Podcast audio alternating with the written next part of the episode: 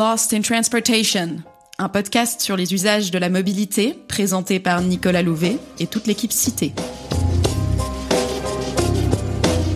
Se déplacer, c'est réaliser des activités, parcourir des quartiers, rencontrer des gens, se dépenser ou se reposer, s'énerver ou se détendre.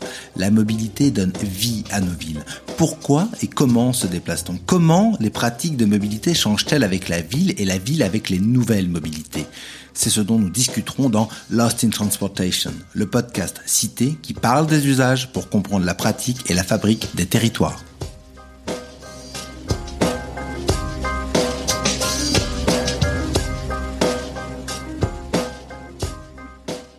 Dans cette huitième série sur la logistique et les professionnels mobiles, après avoir esquissé les contours de cette réalité à géométrie variable et nous être penchés sur l'un des métiers mobiles les plus emblématiques, à savoir les chauffeurs de taxi, nous allons aujourd'hui nous intéresser à un métier mobile beaucoup plus récent.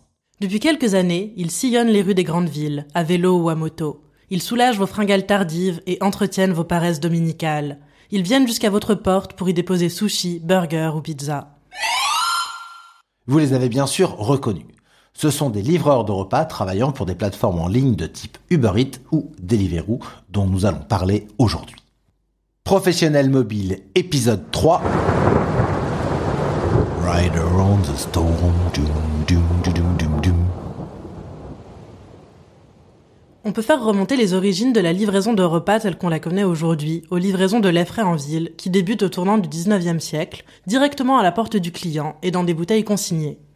Dans les années 1860, l'entrepreneur et homme d'affaires Aristide Boussicot, patron de l'emblématique Bon Marché, lance la livraison sur catalogue. Un peu plus tard, au XIXe siècle, des commerçants se mettent à la livraison à vélo, jusqu'à ce que des véhicules motorisés remplacent les bicyclettes, qui reviendront finalement au goût du jour dans les années 2000 et 2010, en matière de logistique urbaine comme pour les déplacements des particuliers. La toute première livraison de plats préparés à domicile a quant à elle eu lieu en 1922, lorsque le King Shu Café, un restaurant chinois de Los Angeles, propose de livrer chez ses clients sa spécialité, le porc Moshu après qu'ils aient passé commande par téléphone bien entendu. Les célèbres livraisons de pizza d'enseignes franchisées se développent dans les années 1960, d'abord aux États-Unis et en voiture. La première pizza Domino's aurait été livrée en coccinelle Volkswagen.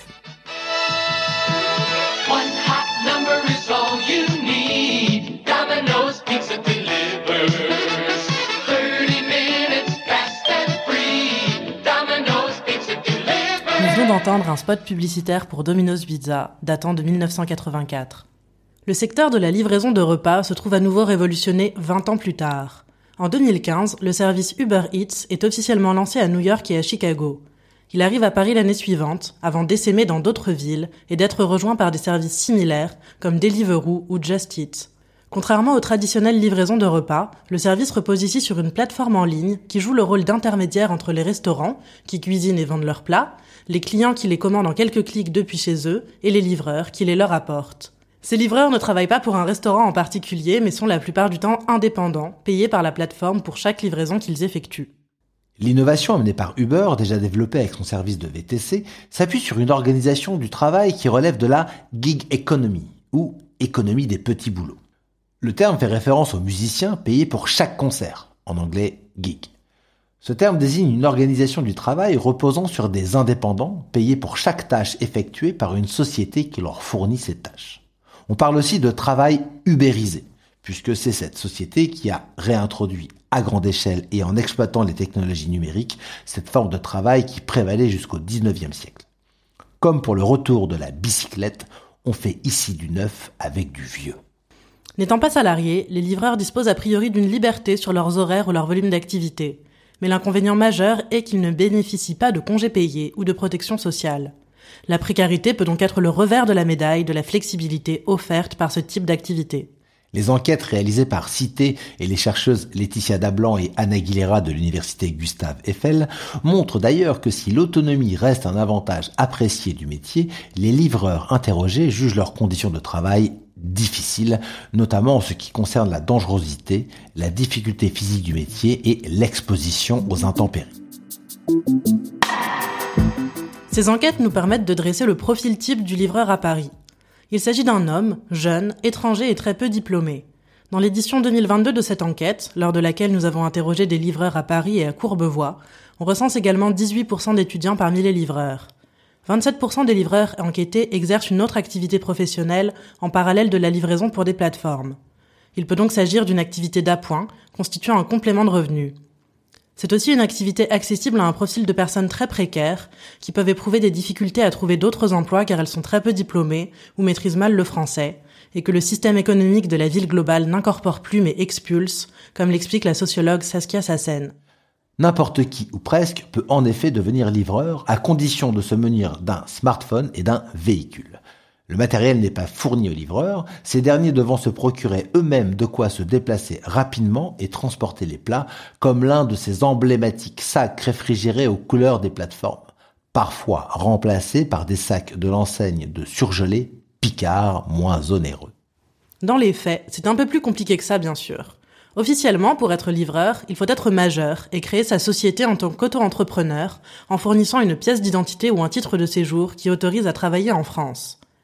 Mais il existe des moyens de contourner ces règles, notamment en utilisant le compte de quelqu'un d'autre, de manière illicite, puisqu'un compte est normalement nominatif. Certains prêtent ou louent leur compte à des livreurs qui ne remplissent pas les conditions requises, généralement pour un montant compris entre 100 et 120 euros la semaine. Ce phénomène, interdit par les plateformes, est très difficile à quantifier et à contrôler.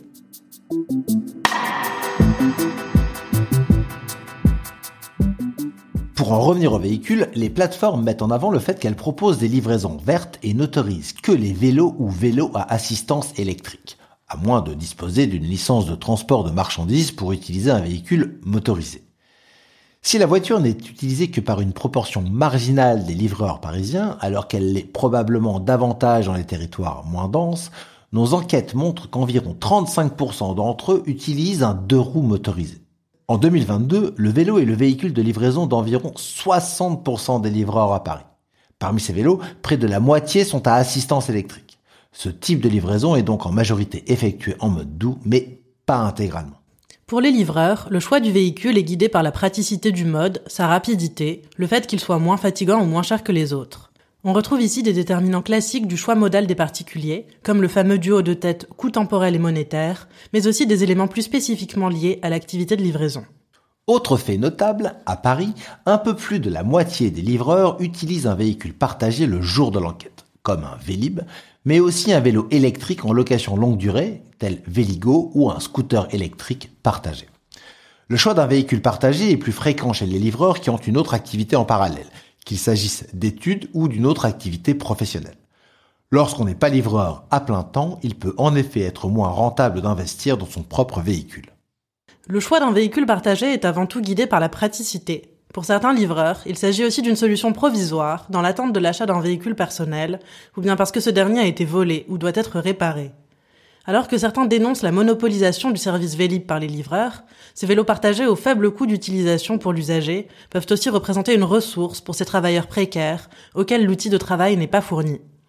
Le type de véhicule constitue une variable importante pour les livreurs, notamment dans la mesure où cela influe sur la vitesse de livraison. Le mode de rémunération à la course proposé par les plateformes fait de la vitesse un enjeu crucial pour les livreurs. Modulo le temps d'attente entre deux courses, plus ils livrent vite et plus le nombre de livraisons qu'ils peuvent effectuer chaque jour est élevé, donc plus ils peuvent tirer de revenus de cette activité. On peut préciser à ce titre que, toujours selon nos enquêtes, les livreurs génèrent des revenus inférieurs au SMIC horaire grâce à cette activité. On comprend donc l'enjeu que la vitesse peut représenter pour eux. L'incitation à livrer toujours plus vite se solde par une mise en danger des livreurs qui doivent se frayer un chemin parmi la circulation parisienne.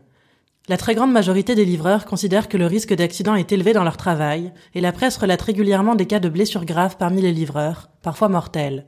Dans notre enquête, plus d'un quart des livreurs déclarent avoir déjà eu un accident, et que cela a nécessité un passage aux urgences dans près d'un cas sur deux. Les conditions dans lesquelles s'exerce la mobilité de ces travailleurs les exposent donc à des risques à la fois physiques et économiques. En cas d'accident survenu lors d'une course, les plateformes proposent une indemnité journalière aux livreurs sur présentation d'un arrêt de travail. Le montant de cette indemnité, entre 25 et 30 euros par jour selon les plateformes, est bien inférieur à ce que gagnent la plupart des livreurs et certains relatent même des difficultés pour se faire indemniser. Conjuguée à leur statut et conditions d'emploi, la mobilité des livreurs travaillant pour des plateformes ne facilite pas non plus l'émergence d'une force syndicale qui pourrait porter des revendications pour améliorer leurs conditions de travail. Ces travailleurs mobiles ne peuvent se retrouver que de façon informelle dans la rue ou virtuellement sur des groupes Facebook au sein desquels ils échangent des conseils. Signalons tout de même en septembre 2021 l'ouverture d'une maison des coursiers dans le 18e arrondissement de Paris qui propose de l'aide administrative et juridique aux livreurs. En considérant ces travailleurs précaires et quelque peu atomisés, on serait presque tenté d'y voir, pour reprendre les mots de Marx, un lumpen prolétariat sans conscience de classe. Des enquêtes journalistiques dénoncent l'extrême précarité de cette activité, comme celle de Gurvan Jaja, publiée en 2021. Les livreurs new-yorkais bravant la tempête Ida au péril de leur vie en septembre 2021, ou encore en Mayenne, le livreur traité d'esclave par une cliente ont secoué l'opinion. Bien qu'ils ne vivent pas dans un coron sous le regard écrasant d'un patron, les livreurs ne seraient-ils pas les héritiers des mineurs des 19e et 20e siècles et les protagonistes d'un germinal 2.0 En 2022, 13% des livreurs font partie d'un syndicat ou d'un collectif de défense des droits des livreurs, soit une minorité, mais une part en hausse par rapport à l'année précédente. Il existe plusieurs organisations de livreurs comme le collectif des livreurs autonomes de Paris, le CLAP, ou bien le syndicat CGT livreurs à l'échelle nationale. Ils organisent des grèves ou des manifestations, par exemple pour protester contre certains changements dans la tarification proposée par les plateformes ou pour dénoncer la difficulté de leurs conditions de travail. L'année 2022 est marquée par une nouveauté, l'organisation des premières élections de représentants de livreurs au mois de mai rendu obligatoire par une ordonnance d'avril 2021. L'originalité de ce scrutin réside dans le fait que les votants peuvent choisir entre plusieurs organisations syndicales, mais aussi des organisations patronales. Dans notre enquête, réalisée en mars, plus de la moitié des livreurs enquêtés étaient au courant de la tenue des élections, mais seul un tiers d'entre eux comptait y prendre part. Les résultats sont bien moins encourageants, avec un taux de participation extrêmement faible, inférieur à 2% selon les organisateurs.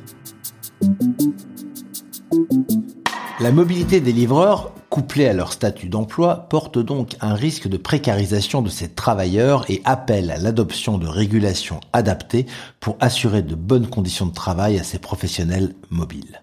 De premières actions sont aujourd'hui mises en place mais ne semblent pas encore suffire à encadrer efficacement l'activité, alors que des services de livraison de courses à vélo et en moins de 10 minutes se développent à leur tour, soulevant eux aussi des enjeux sociaux mais également environnementaux comme nous l'explorerons dans le dernier épisode de cette série.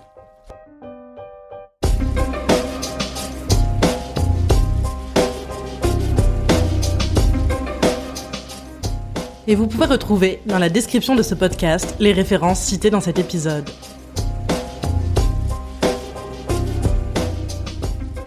On se retrouve dans un mois pour un nouvel épisode de Lost in Transportation. D'ici là, n'hésitez pas à nous rendre visite sur notre blog à bientôt